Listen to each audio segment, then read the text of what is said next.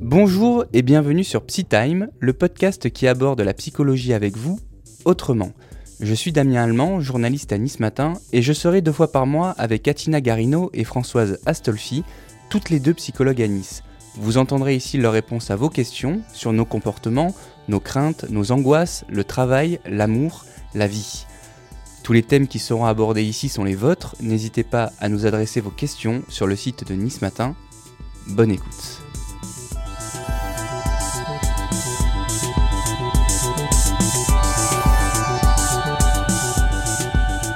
Salut Atina, salut Françoise. Salut Damien.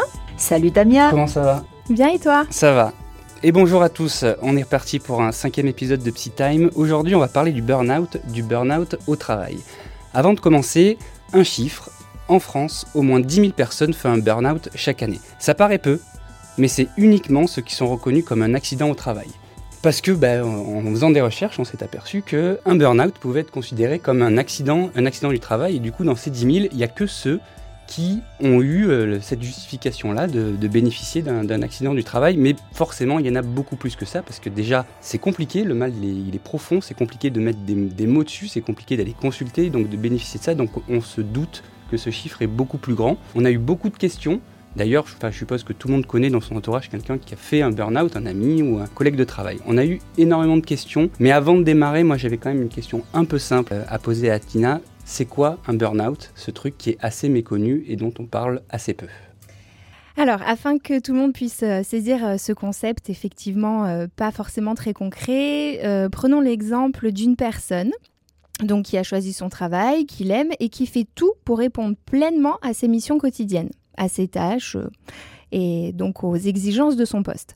Au bout d'un moment, après des semaines, des mois, donc là la période euh, peut varier en fonction de chacun, euh, ben, cette personne va se sentir vidée, épuisée, n'arrivera plus à trouver ni l'énergie ni l'envie de se lever le matin.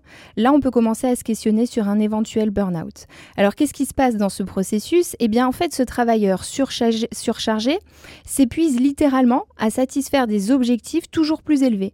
Il travaille sur de nombreux projets sans jamais avoir le sentiment d'avoir pleinement accompli ses tâches, affirmant souvent qu'il fait du quantitatif au détriment du qualitatif. Il n'éprouve plus aucune satisfaction dans son travail, n'arrive plus à atteindre les objectifs fixés. Il peut se plaindre aussi parfois de ne pas bénéficier d'une reconnaissance suffisante de la part de son entourage professionnel, et donc perd finalement progressivement le sens et les valeurs initiales de son métier.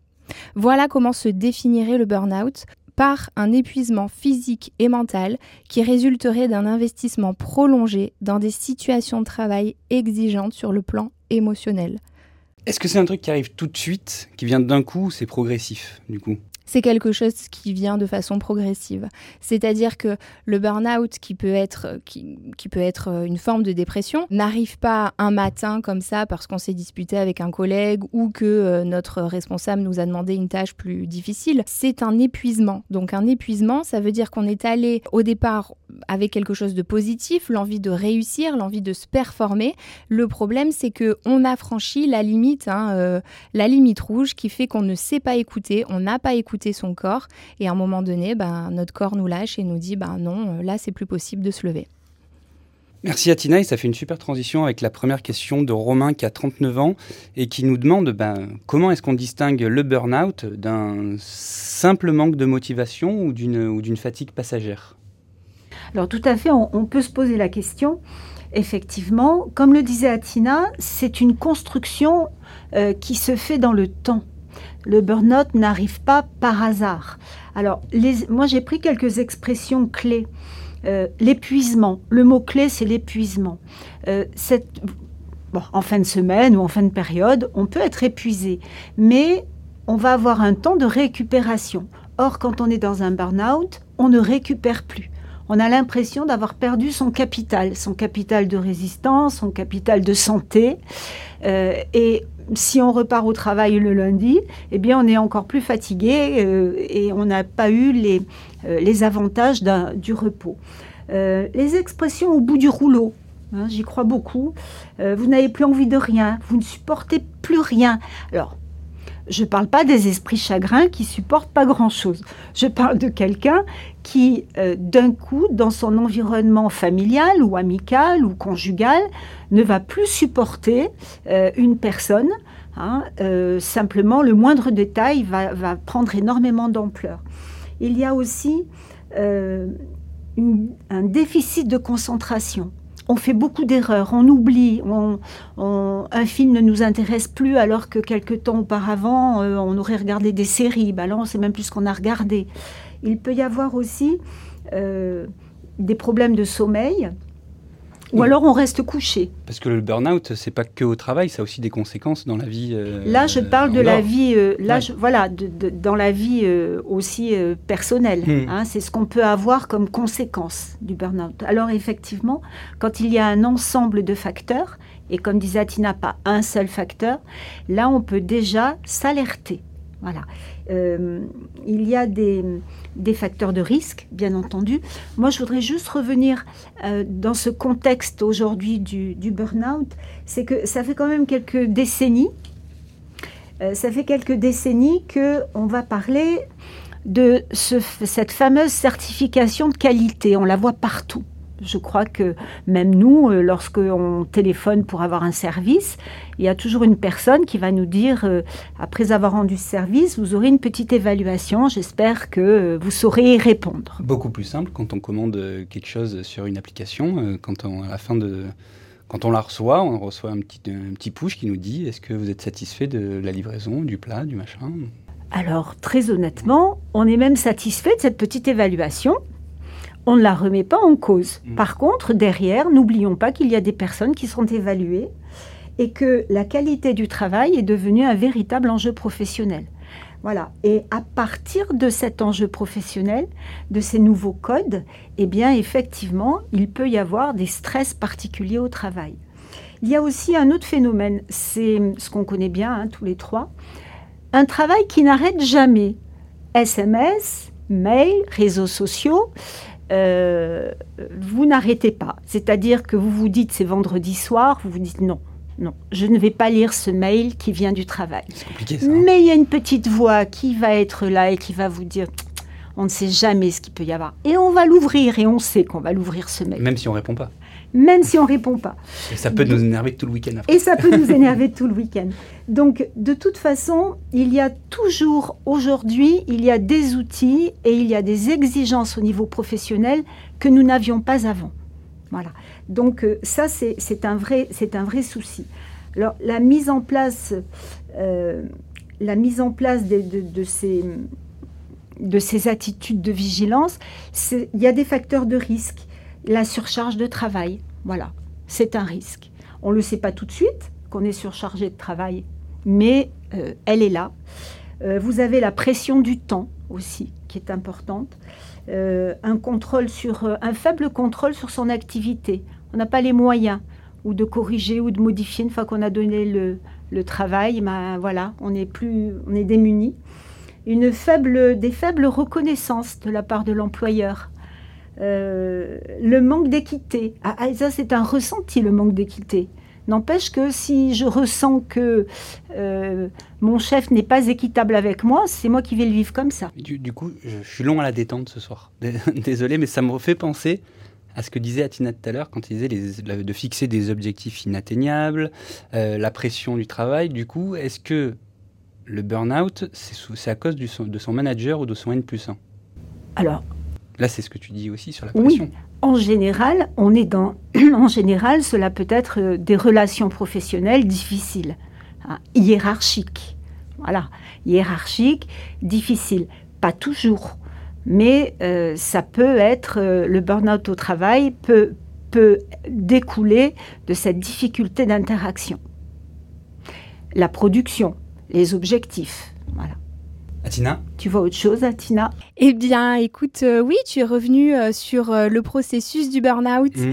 Je reviens un petit peu sur la question de, départ, les, symptômes peut-être physiques du burn-out. tu parlais de, la fatigue passagère, de, l'épuisement.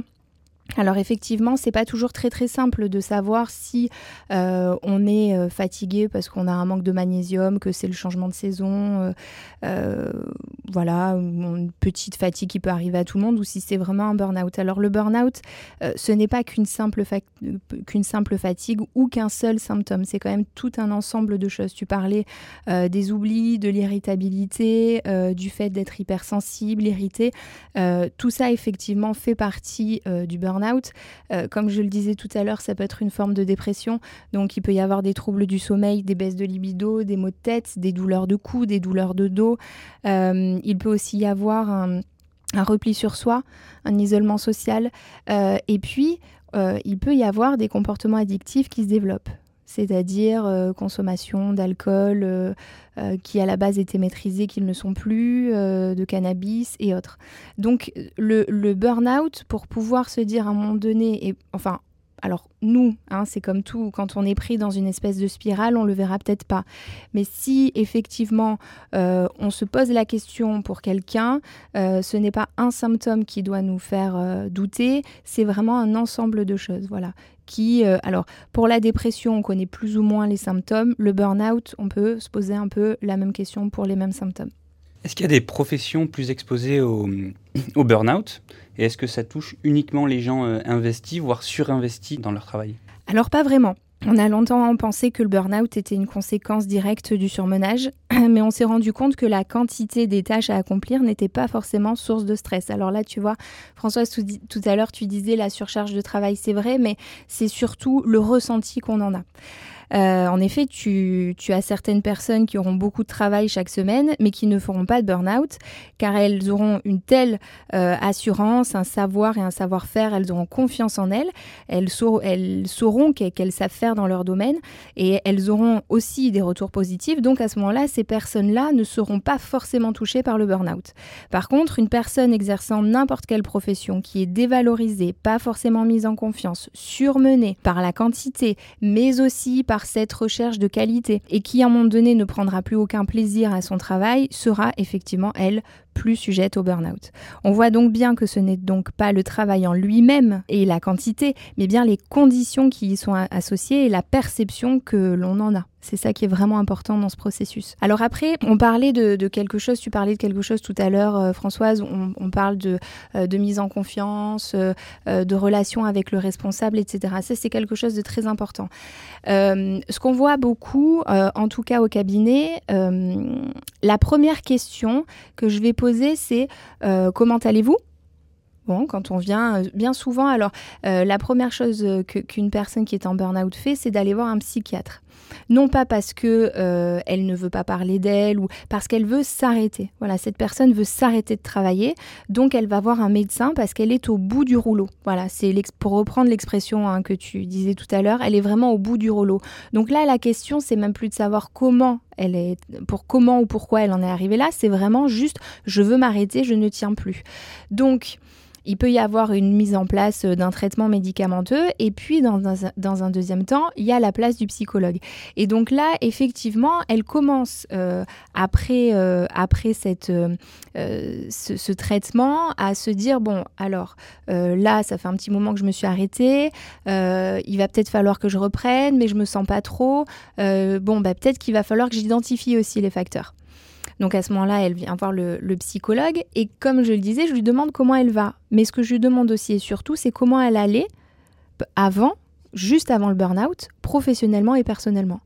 Parce que on se rend compte, tu as parlé des facteurs de risque, euh, mais il y a aussi toute une clinique derrière. C'est-à-dire que bien souvent, on retrouve des personnes qui sont perfectionnistes, qui manquent de confiance en elles et qui sont dans un espèce de contrôle. Le problème, c'est que comme tout, quand on contrôle son cerveau, à un moment donné, le cerveau lâche. Voilà. Alors, le contrôle, c'est un mécanisme de défense qu'on met en place. Parce que, bon, je l'avais déjà dit dans d'autres podcasts, euh, l'être humain est angoissé. C'est inhérent à tous les êtres humains. Donc, de façon inconsciente, on va mettre en place des mécanismes de défense dans le contrôle. Et donc, le contrôle, ça va être anticiper, toujours anticiper les risques, tout planifier, euh, ne, laisser, ne jamais laisser place à l'imprévu. Le problème, c'est que quand on demande au cerveau de toujours plus planifier, avec de plus en plus de travail, etc., à un moment donné, on se sent dépassé. Et donc là, bah, on, on lâche, on n'arrive plus.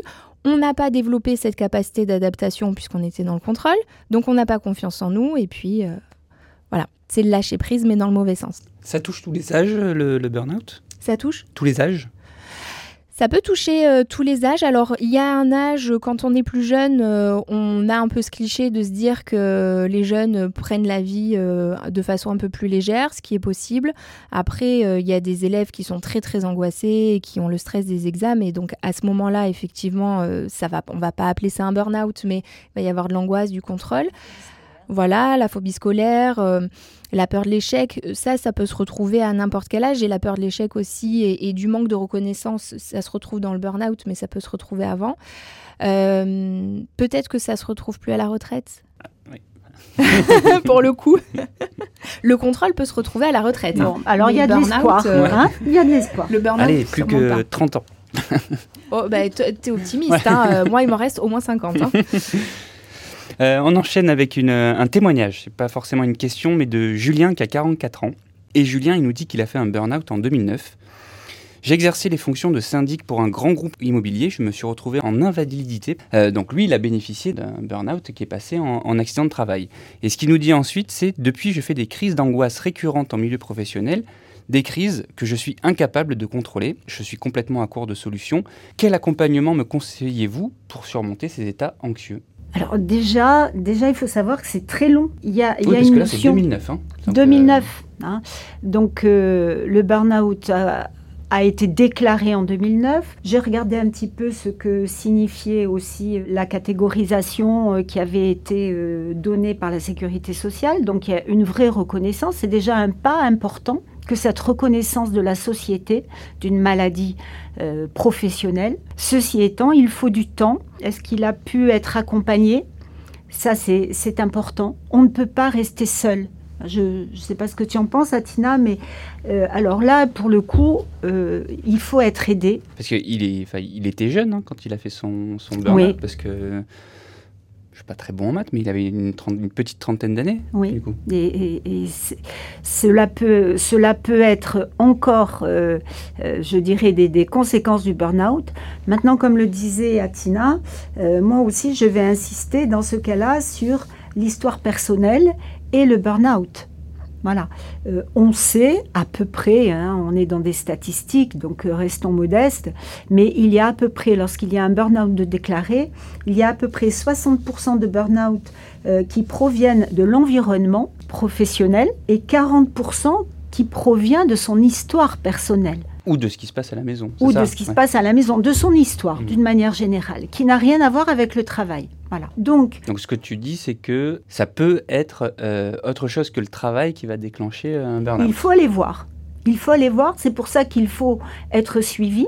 La première étape, euh, comme disait Atina, c'est souvent la consultation avec un, un, psychiatre qui va donner un arrêt de travail long, puisqu'il faut une mise à distance immédiate et longue avec cet agent, je dirais, euh, pathogène, ce stress. Un arrêt long, c'est quoi pour, euh, pour toi? Oh, ça peut être, c'est plusieurs semaines. On commence avec plusieurs semaines. Ça peut être plusieurs mois. Euh, bah, bien souvent, le médecin voit, mais ça peut être deux, trois semaines. si après la situation ne s'améliore pas, ça peut être plusieurs mois. des fois, ça peut arriver à des années, mais dans ces cas-là, on, bascule, on n'est plus en arrêt de maladie. ouais. on est en maladie longue durée. Oui. Hein, donc, euh, euh, une fois que cette prise en charge a été faite, j'aurais aimé savoir ce, a, ce qui avait été mis en place. Il y a un accompagnement, il y a une psychothérapie, il peut y avoir des médicaments. Bon, on est pour, on est contre. Euh, il y a aussi des, médiations corporelles, il y a toutes sortes de... Il y a des thérapies de groupe, il y a des moyens, il y a des outils. Mais la solitude et l'isolement sont vraiment des freins à cette, euh, je dirais, à, ce retour à la vie normale. Donc, euh, vraiment, je, lui conseillerais de, euh, se faire accompagner hein, pour renouer avec des gestes simples de la vie sociale petit à petit. Ce qu'on imagine, c'est qu'il a essayé de revenir quand même au, travail, euh, Julien. Quand on a été arrêté euh, une, deux, trois, quatre, euh, un mois, voire plus, à cause d'un burn-out, qu'est-ce qu'il faut faire quand on revient au travail? Est-ce qu'il y a des choses à mettre en place? Est-ce qu'on repart dans, le, dans, dans la routine? Est-ce qu'il faut adapter ses, ses habitudes? Euh, alors, je reviens sur ce que sur ce qu'a dit Françoise, où je suis euh, complètement d'accord. Vous êtes tout le temps d'accord. Non, on n'est pas toujours d'accord, mais pour ça, là, j'étais plutôt d'accord avec elle. Euh, je vais juste un peu approfondir parce que c'était un point qui me paraissait très important. Quand, euh, quand tu disais euh, qu'en fait, c'était la situation personnelle. En fait, si c'est la situation personnelle, ça n'aura pas, ce ne sera pas étiqueté comme un burn-out. Parce que ça reste quand même le burn-out, on va dire une dépression, mais du côté professionnel. Par contre, certaines fois, souvent, on voit donc il y a ce nous en tant que personne, euh, on a une personnalité euh, perfectionniste, contrôle, euh, etc. Dans le contrôle, etc. Mais euh, quand tu disais euh, problématique personnelle, je suppose que tu voulais dire ça va pas forcément bien à la maison, donc on se plonge dans le travail. Ça nous permet de nous vider la tête et d'être toujours dans l'hyperactivité, mais cette hyperactivité nous épuise. Oui, Ouais, aussi. voilà. aussi. Bon, enfin, en tout cas, c'est comme ça que je l'entendais. Euh, alors, comment on fait, euh, comment on fait après, après un burn-out? Alors, Retour au travail. Ouais, un, oui, après un burn-out, mais Ouais. du coup, ouais, ouais, au retour au travail. Alors, euh, bah, reprendre ce qu'on a dit, c'est-à-dire euh, arrêt maladie, avec ou sans traitement. Euh, oui, s'il vous plaît, allez voir un psychologue. Nous ne sommes pas des monstres, nous pouvons vous aider. Euh, nous ne sommes pas autosuffisants. hein. Euh, Nous-mêmes, nous sommes allés voir des psys, mais parce que euh, c'est pas toujours simple d'avoir une, une analyse de nous-mêmes. Donc l'idée, l'idée première d'aller voir un psychologue, c'est quoi? C'est de pouvoir identifier euh, les raisons qui nous ont poussés à, à cet épuisement, et puis savoir euh, comment ne pas répéter, ne, comment ne pas répéter ces erreurs dans le futur. Voilà, ça c'est la première des choses. C'est-à-dire que si on s'arrête mais qu'on ne règle pas les problèmes ou les causes, ça va forcément recommencer. Voilà, j'en reste persuadée. Il faut pouvoir Si régler c'est arrivé les une causes. fois, ça. re- Si c'est arrivé une fois, mais qu'on n'a pas, on s'est pas posé la question de pourquoi, il n'y a aucune raison que ça, s'arrête. est-ce qu'il faut le dire à ses collègues quand on rentre là, là, le lundi matin, on reprend le travail Est-ce qu'on dit, bah, voilà, j'ai été arrêté, j'ai fait un burn-out? Bah, si euh, ça fait un an qu'on a arrêté, je pense que les collègues le. Oui, mais Sans fois, doute. tu sais, dans les, dans les, dans les petits arrêts euh, de, de trois semaines, euh, sans pas forcément passer par un, par un, par un psychiatre.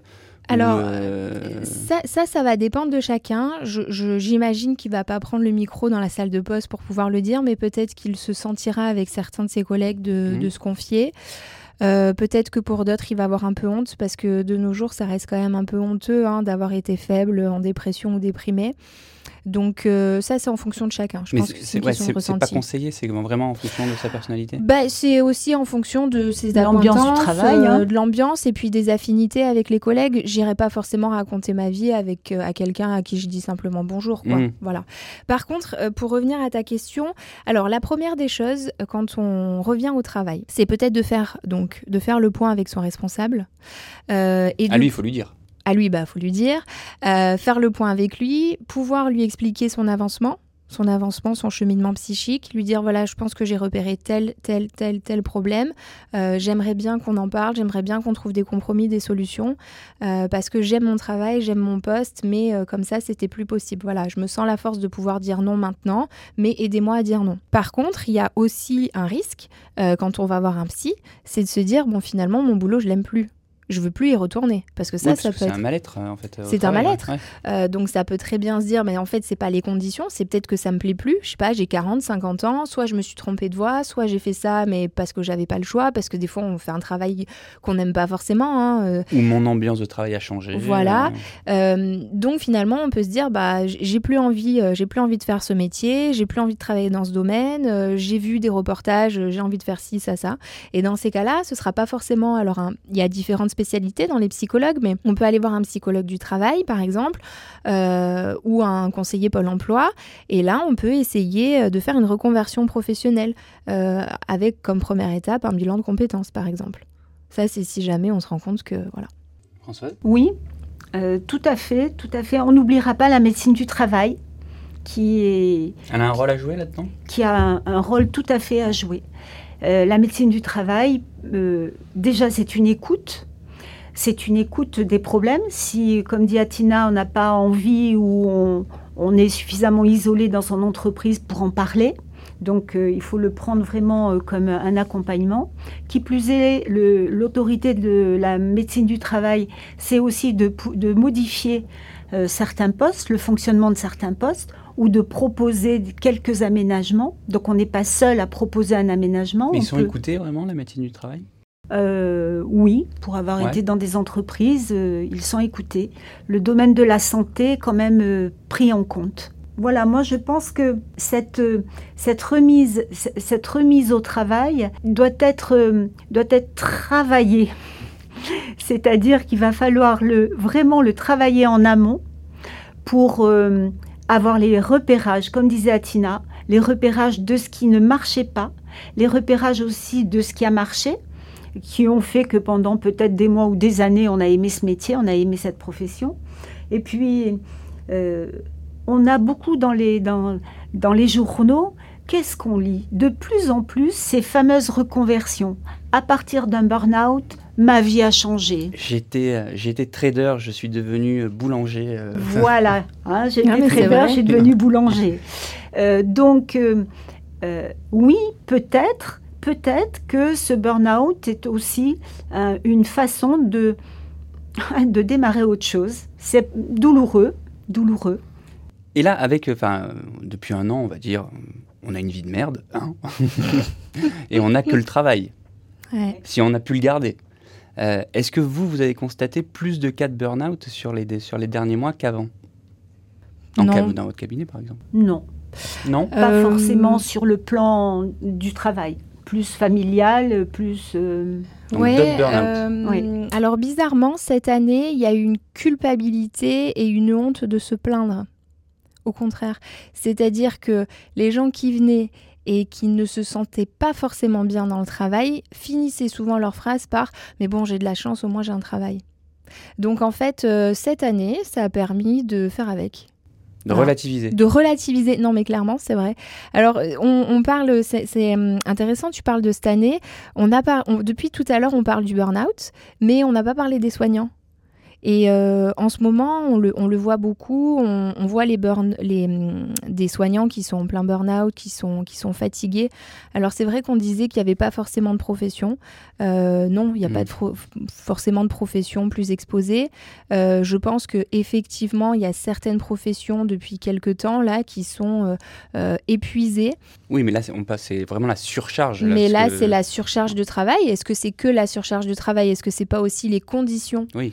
Tu vois, euh, les conditions, le fait qu'à un moment donné, ben, on, fait 12 euh, heures, 14 heures, euh, plus, et puis qu'on n'est pas forcément remercié, que c'est quelque chose de normal, parce que finalement, je me dis, il faut pas vivre pour les autres ou à travers les autres, mais on n'est pas non plus autosuffisant. Donc, c'est bien de savoir qu'on fait du bon boulot, mais c'est bien aussi qu'on nous le rappelle. Et cette reconnaissance-là, je suis pas sûre que tous les soignants l'aient eu. Alors, je ne suis pas soignante à l'hôpital, mais je me souviens que au printemps 2020, on les, on les applaudissait tous à 20h. Euh, je pense que quand même, ça leur faisait chaud au cœur. Voilà, ça leur permettait de tenir. Donc, comme quoi, la reconnaissance, elle est importante. Sachant qu'en plus, il y a plus de. Enfin, il y avait, euh, il y a quelques semaines, euh, en tout cas chez nous, dans les Alpes-Maritimes, plus de malades que pendant le premier confinement. Ouais. Et on les applaudissait plus. Non, c'est vrai. Mm. Et j'y ai pensé. Mm. Et ben, j'y suis allée une fois avec mon fils sur la terrasse. Bah, il n'y a personne qui nous a suivis. Hein. 20h. Mais la, notion de reconnaissance est particulièrement importante, mm. plus que le salaire. Euh, ça, marche aussi pour les jeunes, hein, les jeunes scolarisés, eux aussi, eux aussi, mm. quand ils connaissent des difficultés, ils ont besoin de reconnaissance, une reconnaissance visible, lisible. Alors, quand tu dis reconnaissance, c'est en gros, bravo, tu as fait du bon travail? Oui, avec un air convaincu et convaincant, mm. si on peut, hein, parce qu'il y a une façon de le dire, il faut y croire, même si même si on va se forcer un petit peu. Euh, l'autre attend. Voilà. Euh, on peut avoir un tempérament extrêmement euh, ou une personnalité très rigoureuse et très méticuleuse, qu'on soit parent ou qu'on soit, ou qu'on soit chef de service, de chercher toujours chez l'autre d'obtenir le meilleur. Hein. Mais il faut savoir s'arrêter et dire là, le boulot qui a été fait, c'était bien. Après, ça dépend tellement des personnalités. Il y en a qui ont besoin de reconnaissance, d'autres pas du tout. Euh, on n'a jamais pas besoin de reconnaissance. On a toujours besoin, voilà, on, se le dit, voilà. Ouais. Par contre, quand c'est trop, bon bah là, je le redis, hein, il, faut, bah, il faut aller voir quelqu'un. Hein. on est toujours là pour le travailler. Hein. Mais parce que, en fait, manquer de confiance en nous, c'est pas quelque chose de mauvais hein, en soi. C'est quelque chose de bon. Enfin, c'est vraiment, c'est ce que je pense. Hein. Personne me, me l'a dit, mais vraiment, je me, je me dis, euh, le fait de douter de temps en temps, ça nous permet de nous performer, nous remettre en question, etc. Mais c'est quand on doute trop que là, ça devient un problème. Et quand on a trop besoin de reconnaissance, euh, là, pareil, pareil c'est un problème. Mais tu sais, c'est comme tout. Je pense que, comme tu te souviens, euh, le premier podcast où on disait euh, un verre de vin, c'est pas grave. Ah voilà, et ben c'est voilà, c'est un peu ça l'idée. C'est comme l'altruisme. l'altruisme, quand tu aides quelqu'un ou quand tu lui donnes un truc, t'attends un retour. Les gens vont te dire non, je fais ça gratuitement. Mais non, t'attends un sourire, t'attends un merci. Bon bah là, pour ton boulot, bien sûr que bah, t'as voulu, t'as postulé, tout ça, ça te plaît. Mais quand tu disais, euh, Françoise, que le salaire, euh, c'était euh, moins important, honnêtement, je fais pas mon boulot pour le salaire. Voilà, je suis beaucoup plus satisfaite et j'ai passé une bonne journée si les gens m'ont dit écoutez, la dernière fois que je suis sortie de chez vous, je me sentais vraiment mieux. quoi. Ça m'a aidé. Ah, mais mm. clairement, c'est ça, ça c'est pour moi le plus important, effectivement. Tout à fait. C'est ce qu'on pourrait appeler, ou ce qu'appellent certains psychologues, le sentiment d'efficacité personnelle. Mm. Et, et, ça commence très très tôt.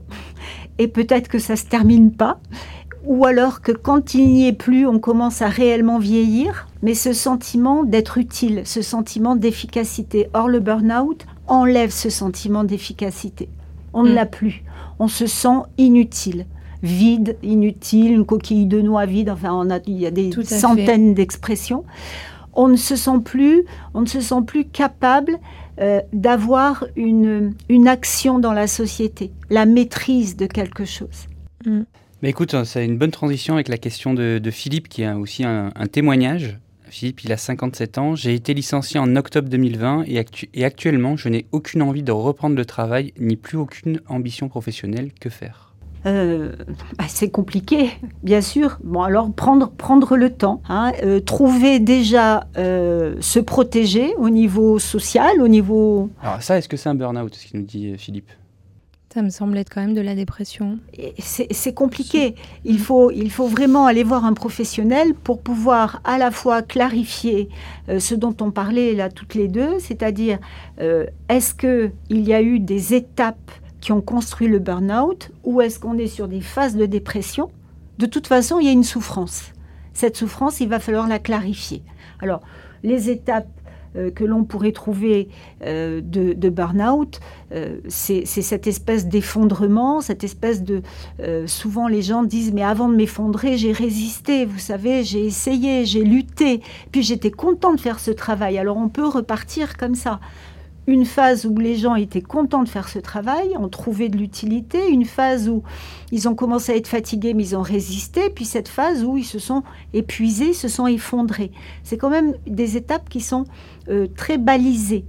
Maintenant, euh, la dépression, euh, il n'y a qu'un professionnel qui va pouvoir faire cette différence.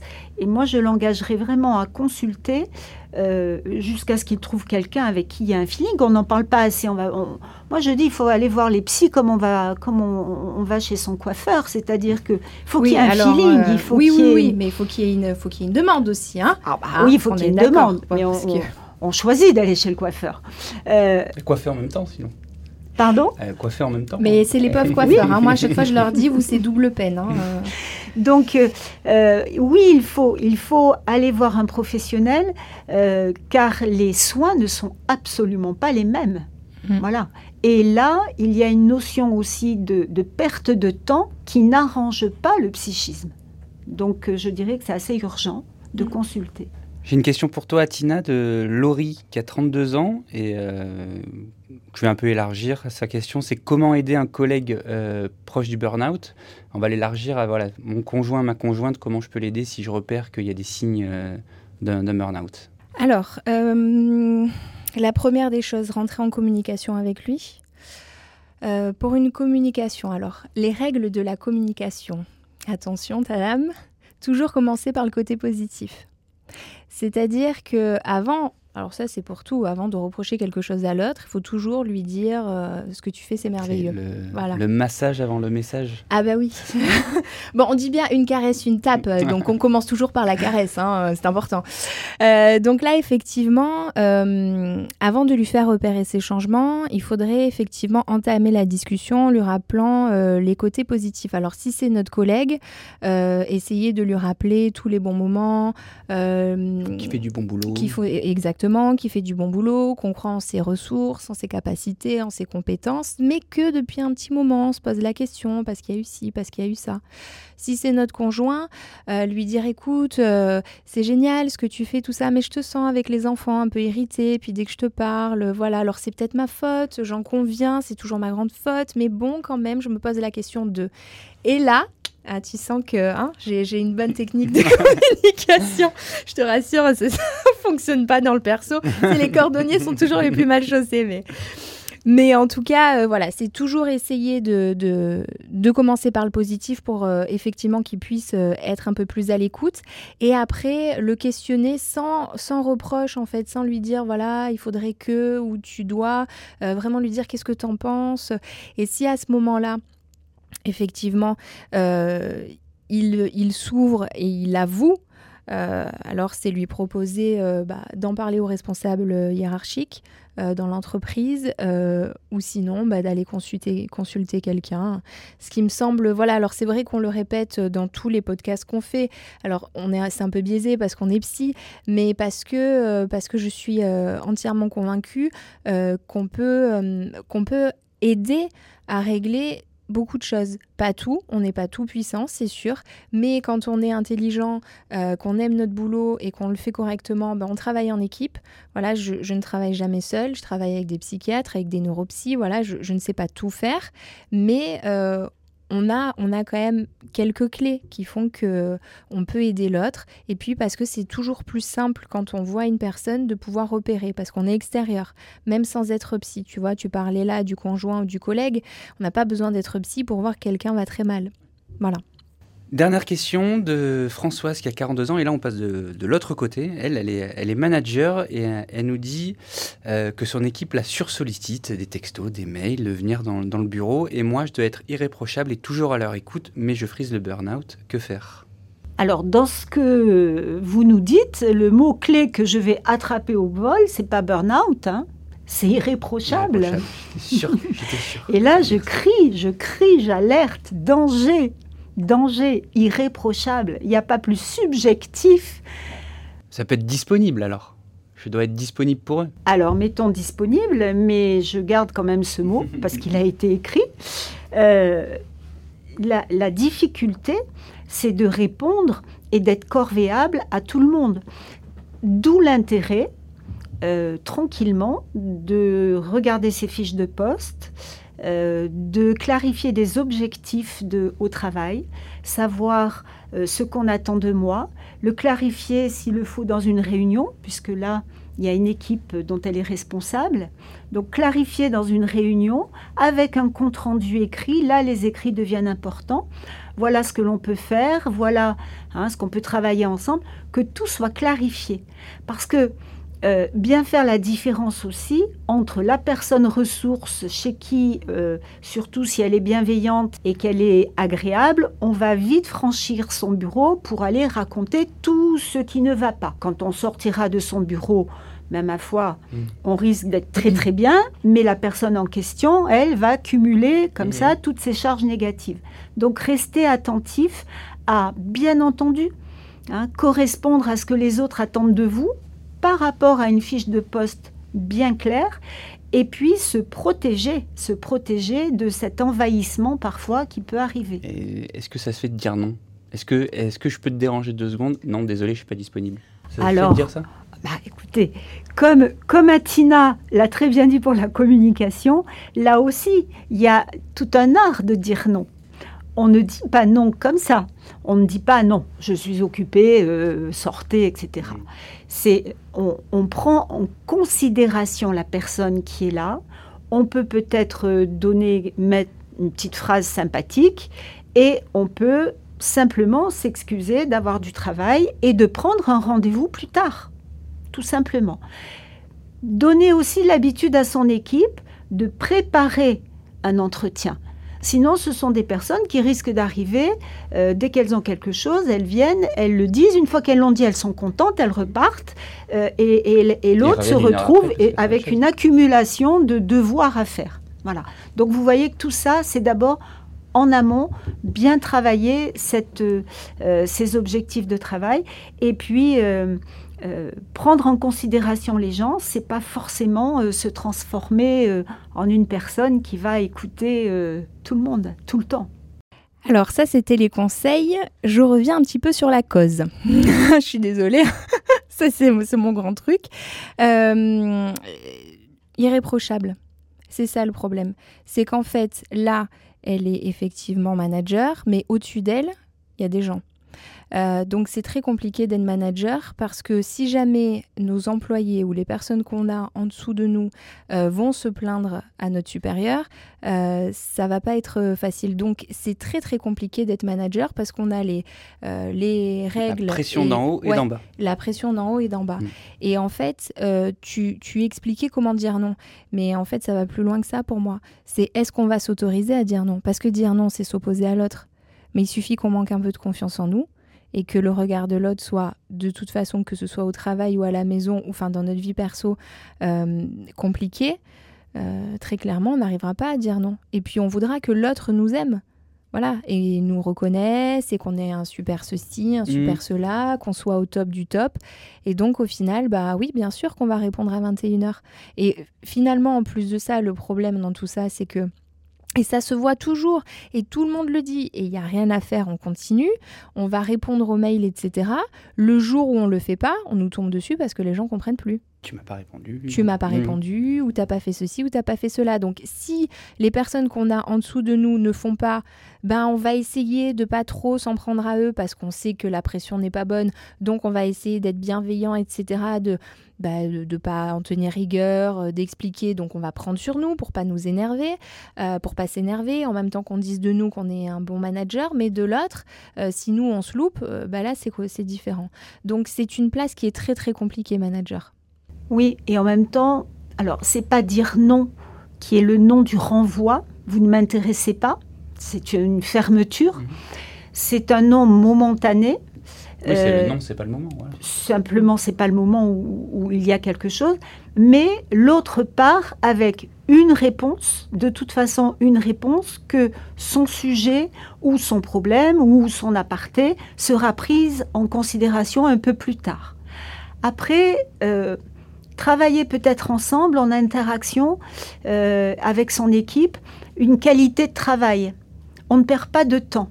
Quand on a des réunions, on a des, objectifs à atteindre, etc. Mais prendre un petit temps pour se dire, ben voilà, comment nous travaillons nous en tant qu'équipe? Qu'est-ce que je peux vous apporter? Qu'est-ce que vous attendez de moi? Moi, qu'est-ce que je peux vous apporter?